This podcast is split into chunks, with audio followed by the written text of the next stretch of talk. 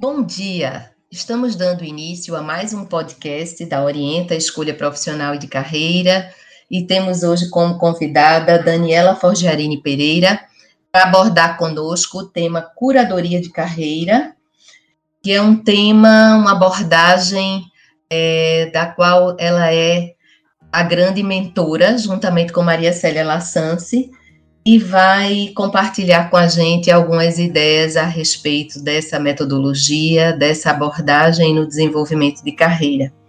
Daniela é psicóloga, mestre em psicologia, doutora em informática na educação e professora de programas de pós-graduação na Universidade Federal do Rio Grande do Sul e na PUC do Rio Grande do Sul.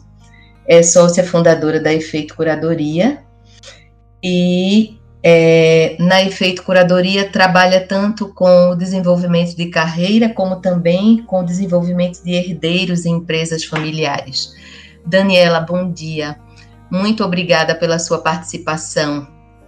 Temos o maior prazer de receber a nossa mestra inspiradora para esse tema tão relevante, que é uma abordagem com tanta consistência e segmentação como a curadoria de carreira. Seja bem-vinda. Bom dia, Ana. É um prazer estar aqui com vocês. Prazer é todo nosso. Vamos é, começar falando sobre o termo curadoria de carreira. Por que curadoria de carreira? Como surgiu isso na tua prática, no teu, na tua trajetória? Eu e a Maria Célia sempre tivemos um trabalho muito próximo aos nossos orientandos de carreira.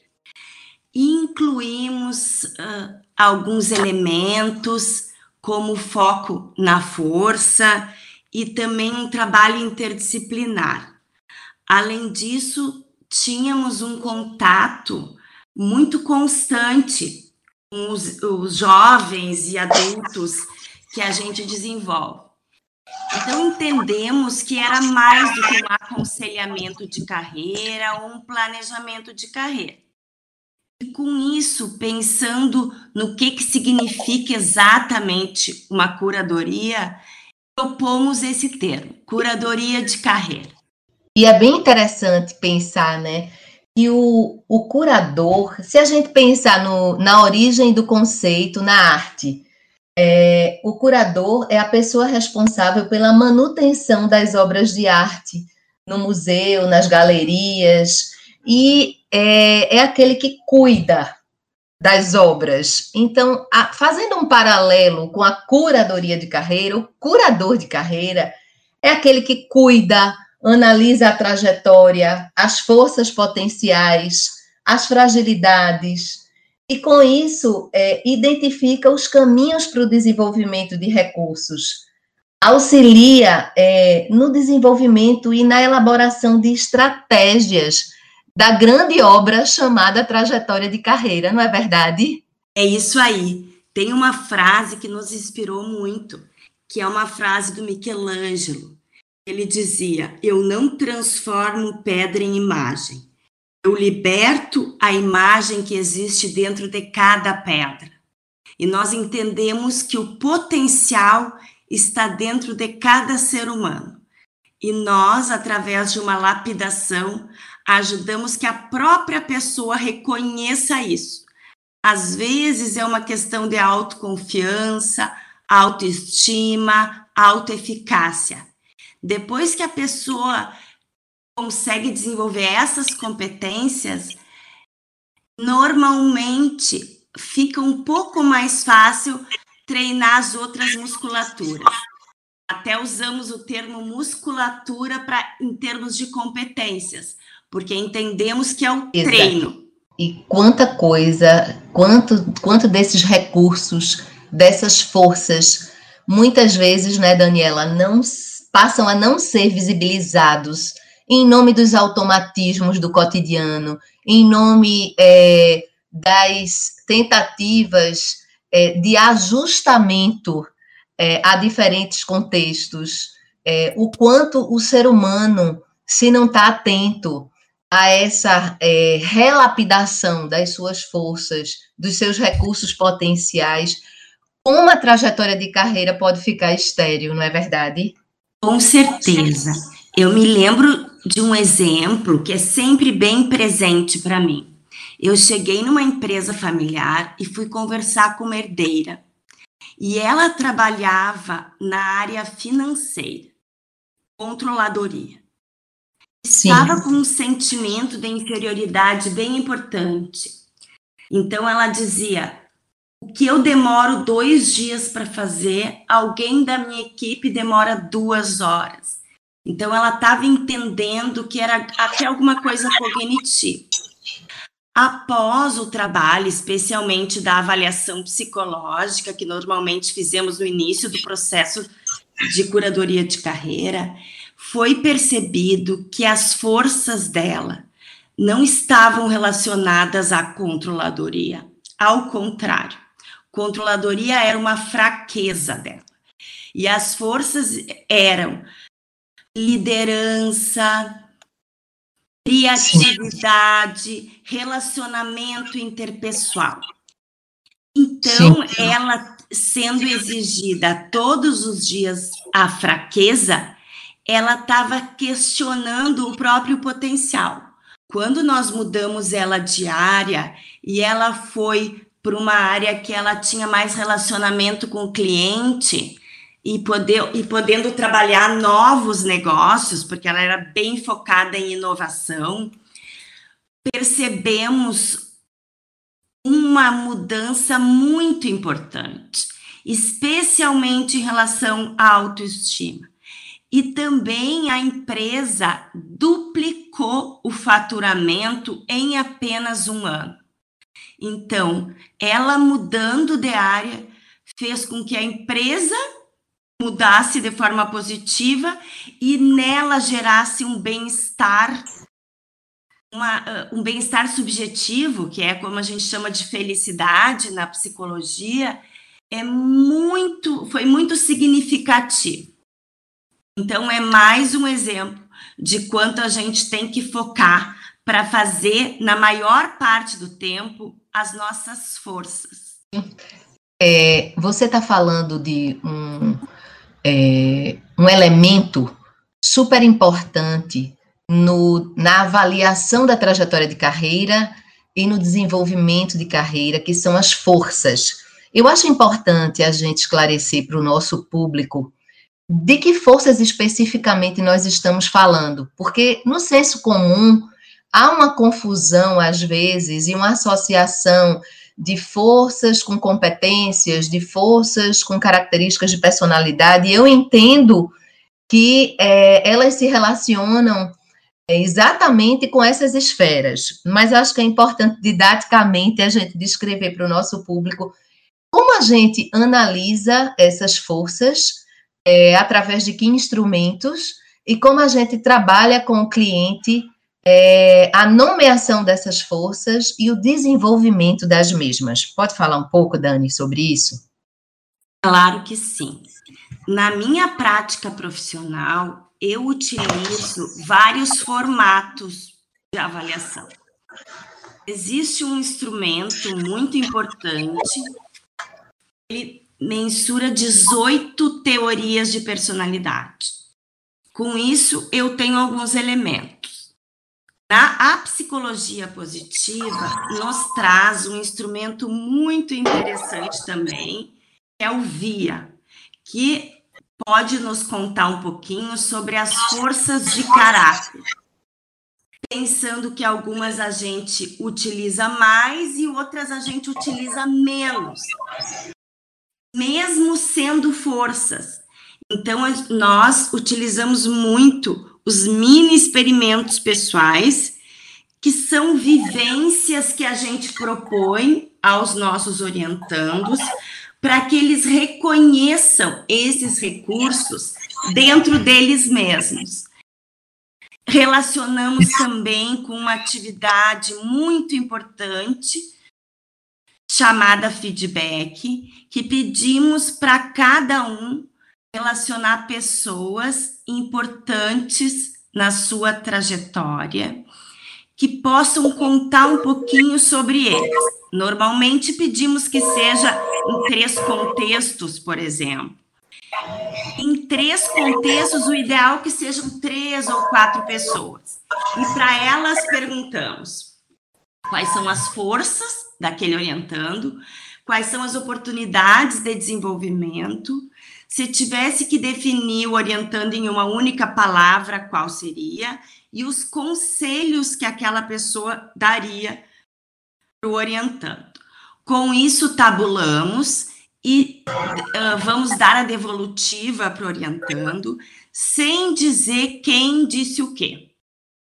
Essa tabulação é muito importante, porque no final do nosso trabalho, de novo perguntamos para essas pessoas ou para outras que acompanharam esse orientando de perto, para que ele também possa perceber o quanto evoluiu.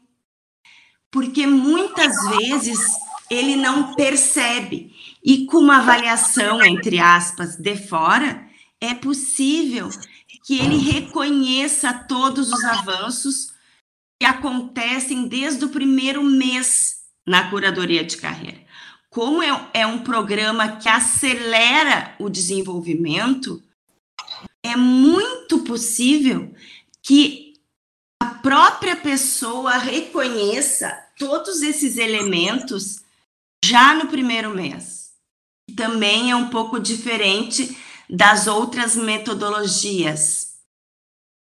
Sim, é, é importante destacar que o VIA aplicativo, né? VIA, percebo utilizando também o VIA com os clientes, com os orientandos, é que o VIA ele é um, um grande start para que as pessoas possam começar a se dar conta e nomear identificar, procurar identificar as forças relacionadas é, no via, porque o indivíduo responde, só para o público que está nos ouvindo é, esclarecer, ele responde uma série de mais ou menos 120 perguntas quando ele entra no aplicativo com o link que nós enviamos, é, e com essas 120 perguntas respondidas, é, ele vai entrando em contato consigo mesmo, é uma imersão é, no autoconhecimento, na autorreflexão sobre suas condutas em diferentes contextos de vida, e depois o Via dá uma, é, uma pirâmide de forças, onde ele caracteriza 24 forças. Algumas dessas forças têm a ver com competências, outras forças também têm a ver com características de personalidade, e depois a gente vai, com esse resultado, refletir junto com os orientandos o verdadeiro sentido daquela pirâmide para ele, quais as forças que estão bem desenvolvidas na perspectiva dele, quais aquelas que ele acredita que poderá desenvolver melhor. E com essa esse paralelo que ele recebe é, de feedback quando as pessoas descrevem também como o V, é, ele tem como redimensionar é, quais são as estratégias possíveis para fomentar algumas forças que são extremamente importantes para o desenvolvimento da sua carreira, é, quais são aquelas que são forças mais é, estão pouco utilizadas, subutilizadas e por quê? né? E além de tudo, eu acho que pegando esse exemplo que você deu é, da orientanda, da herdeira, é, o que é, que é possível reposicionar? Muitas vezes, é, alguns exercícios, como você colocou, alguns mini experimentos, para que algumas dessas forças sejam desenvolvidas, ou eu diria que elas podem ser re, readestradas elas podem ser potencializadas muitas vezes, é, porque tem determinadas situações de vida que ofuscam, que abafam né, o desenvolvimento de forças. Às vezes você está, o indivíduo está lidando com situações conflitivas é, no ambiente de trabalho, é, cotidianamente, repetindo a mesma forma de atuar e sem recrutar determinados recursos potenciais que poderiam fomentar e muito o seu desenvolvimento de carreira. É... Oi? Uma questão, sem dúvida, uma questão importante é justamente entender a psicologia positiva, porque ela surge no Brasil e no mundo no sentido de trazer um conceito mais de saúde para a psicologia. Então, nós não estamos falando em nenhum momento de psicopatologias ou questões uh, em relação à doença. Nós focamos na saúde e no quanto as pessoas podem desenvolver inteligência emocional, esperança, otimismo e outros conceitos interessantes. Eu me lembro, inclusive, como essa orientanda desenvolveu alguns mini experimentos em relação à autoconfiança, que talvez seja interessante mencionar. O primeiro que foi escolhido foi um mini experimento pessoal chamado Como se fosse. Então eu pedi para ela destacar da vivência quem seria uma pessoa que tenha esse, esse, é, essas características. E ela destacou. E eu pedi que no próximo mês, a pessoa que ela se inspirava. Naquele momento, ela reconheceu recursos que já tinha, não eram da pessoa, que eram dela, mas que quando ela se inspira em alguém, ela consegue demonstrar. Outra atividade que foi solicitada foi a, uma lista de conquistas, que ela pudesse enumerar o que, que foram os, as principais conquistas dela durante a vida, mesmo que conquistas pequenas, e que deixasse um lugar que ela pudesse ver todos os dias essa lista. Isso isso, essa, essa, esse mini experimento nos ajuda também que ela reconheça as conquistas que ela vem fazendo ao longo da vida. O terceiro mini experimento que foi utilizado foi o autoelogio. Toda vez que ela se sentisse criticada, imediatamente ela faria apenas para si mesma um autoelogio. Esses três mini experimentos pessoais foram muito interessantes, justamente para que ela para que ela pudesse olhar essa fragilidade. Depois que desenvolveu a autoconfiança, começou, porque é uma trilha, uma construção, né, Ana? Então claro. é por isso que a gente entende que precisa ficar alguns meses nesse acompanhamento em relação à curadoria de carreira, para ajudar que ela possa reconhecer e fortalecer essas forças. Isso. O mais importante é a gente também destacar que é, o processo de curadoria de carreira ele não é um processo de avaliação, mas de desenvolvimento do indivíduo para o seu é, para a sua trajetória de carreira, para a sua construção de carreira. Não basta é, é, trabalharmos com elementos diagnósticos, onde é que o indivíduo está esbarrando, quais os obstáculos, quais as dificuldades, se haverá transição, se não haverá transição, se a gente não identifica quais são os recursos potenciais e oportuniza o espaço para fomentar o desenvolvimento desses recursos. Esse é, esse é o grande diferencial. É, quando a gente fala no conceito planejamento é, e aconselhamento, tem uma perspectiva diferente, né, Daniela? Pode comentar um pouco sobre isso? Sem dúvida.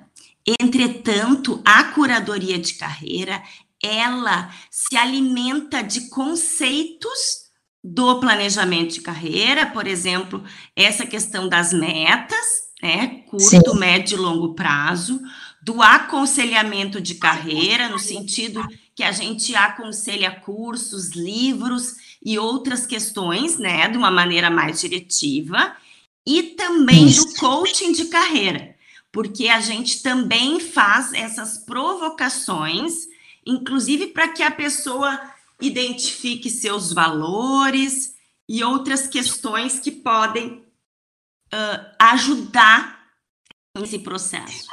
Então, a Isso. gente, a partir do nosso conhecimento de todas as teorias, especialmente a psicologia positiva e também a teoria do super, pensando na carreira de vida, utilizamos esses elementos para construir essa teoria inovadora, pensando que ela não segue um só desses conceitos, ela se alimenta de praticamente todos. E é, dentro dessa perspectiva, se vê a carreira exatamente como construção, como um hum? contínuo, uma trajetória, o que é também é, extremamente significativo é, do ponto de vista é, de recursos potenciais, né? Porque no passado, quando o indivíduo precisava fazer uma transição de carreira ou passava a não se identificar com algo da sua carreira, era como se ele tivesse perdido tempo. E hoje, quando a gente faz uma análise da trajetória de carreira das pessoas, é, os, todas as realizações ou não realizações são avaliadas e entendidas como marcos, como experiências na trajetória de vida. É, e não necessariamente como é, obstáculos ou tempo perdido, mas eu acho que o trabalho de curadoria ele faz rever os significados dessa trajetória, entendendo que novos sentidos você pode dar até mesmo quando você viveu experiências onde você não fez uma boa escolha, onde você foi indicado para um cargo sem é, se dar conta de critérios de escolha, o trabalho pode fazer é, esse indivíduo pensar nessas diferentes perspectivas. Nesse sentido, é muito importante a gente entender o conceito de carreira de vida e de saliência de papéis. Às vezes, naquele momento, foi feito o que precisava ser feito. E poder trabalhar autocompaixão, Ana. Podendo, assim, Sim. realmente ressignificar os conceitos e dosar a criticidade. As competências, elas têm uma característica de serem transferíveis. Então, mesmo que eu esteja fazendo a segunda graduação, eu já sou um profissional diferenciado, porque naquela primeira graduação eu tive conhecimentos que agora eu estou transferindo para essa. Eu me lembro de uma orientanda que fez uma transição de carreira depois dos 40 anos. Ela chegou, lá, chegou aqui no meu escritório dizendo assim muito chateada porque ela teria que revolucionar a carreira e abandonar o que ela tinha feito até esse momento. E ela era formada em educação física, tinha uma academia e fez uma virada bem importante, começou a fazer a trabalhar com moda desenvolver produtos, ela desenvolve bolsas e ela utiliza os elementos que ela conheceu lá, especialmente os tecidos que ela conheceu na educação física, para desenvolver essas bolsas hoje.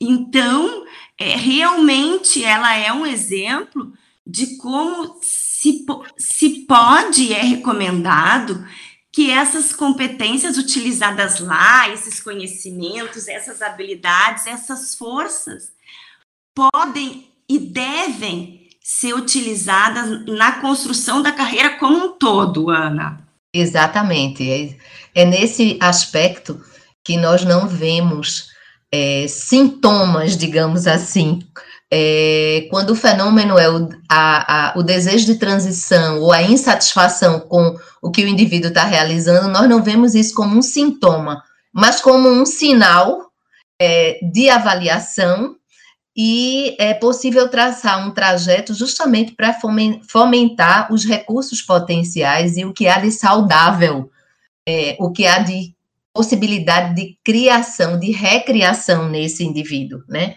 Esse é uma, é uma das grandes identificações, inclusive, que eu, que eu tenho com a metodologia da curadoria de carreira, porque nós vemos possibilidade de reconstrução o tempo inteiro, é, e fomentando alcances, fomentando alcances, recursos potenciais. Essa questão é muito importante, porque às vezes o que a pessoa precisa é de um psicólogo que não foque nesse sintoma. E nós, psicólogos organizacionais que trabalhamos com orientação de carreira, especialmente nessa perspectiva de curadoria de carreira, não é o nosso foco nunca. Então a gente olha, mapeia essas forças e acolhe. E ensina a pessoa a também ressignificar esses aspectos. Se, e isso é o cuidado. Então a gente tem Sim. um cuidado e às vezes a pessoa em nenhum momento da vida conseguiu olhar para si mesma nessa perspectiva. Por isso, um dos elementos mais importantes é a autocompaixão. A Brené, que a gente usa muito, coragem de ser imperfeito, ela traz que, inclusive, a coragem é contagiosa. Então, conhecer carreiras de sucesso, conhecer carreiras que as pessoas trazem os fracassos e como elas deram construir essa coragem, aceitando a sua vulnerabilidade, é um aspecto essencial nesse nosso conceito de curadoria de carreira. Exatamente.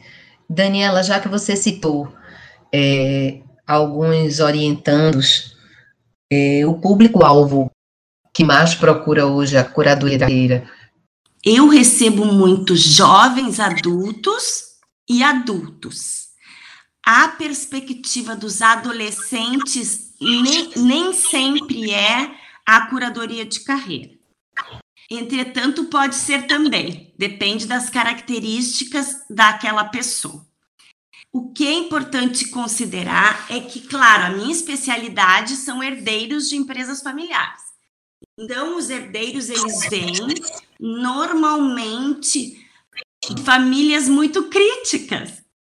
Então, eu normalmente tenho esse foco de desenvolver autoconfiança, a autoeficácia, muitas vezes o empreendedorismo, a atividade de otimismo, que é essa das três melhores coisas do dia, as três bênçãos, por exemplo, eu normalmente faço com todos eles, ainda mais nesse momento de pandemia.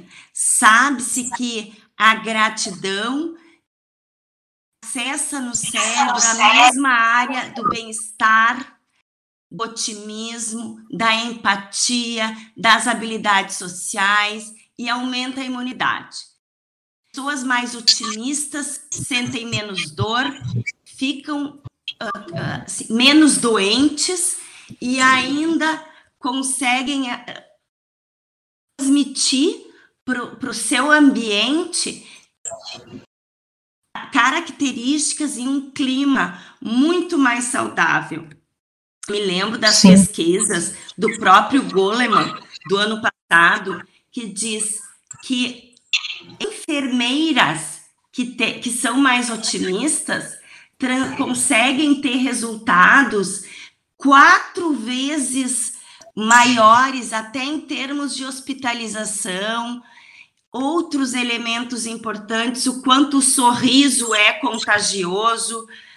Pessoas que trabalham na área do varejo vendem mais justamente quando Sim. tem esse clima, as pessoas vivem melhor e ainda são mais longevas.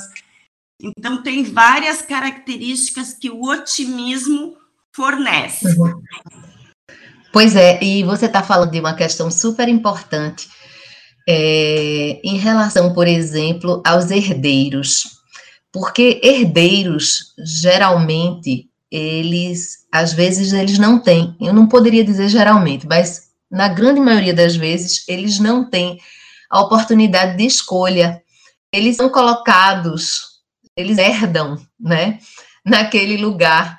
E você citou um exemplo de uma herdeira, onde você pôde trabalhar com ela, inclusive o reposicionamento, a construção da carreira é, depois dessa herança, porque a gente ainda vive numa perspectiva no Brasil é, que os herdeiros é como se eles não tivessem a chance de escolher exatamente o que é que eles podem é, fazer, qual papel a ser destacado dentro da empresa para fomentar e agregar valores. Às vezes são atribuídos a eles algumas funções, alguns papéis específicos dentro do organograma, dentro da hierarquia, sem as pessoas se darem conta né, dessa construção e do que é que é recurso potencial, é, do que é que é desejo de realização, do que é que é potencial de realização também.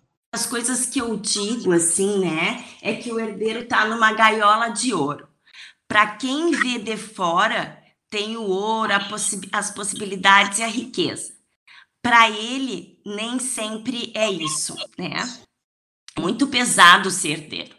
Entretanto, com esse trabalho de desenvolvimento, a gente consegue, inclusive, que o herdeiro fale com seus pais sobre quais são as suas forças. Inclui nesse trabalho uma reunião de carreira pais e filhos.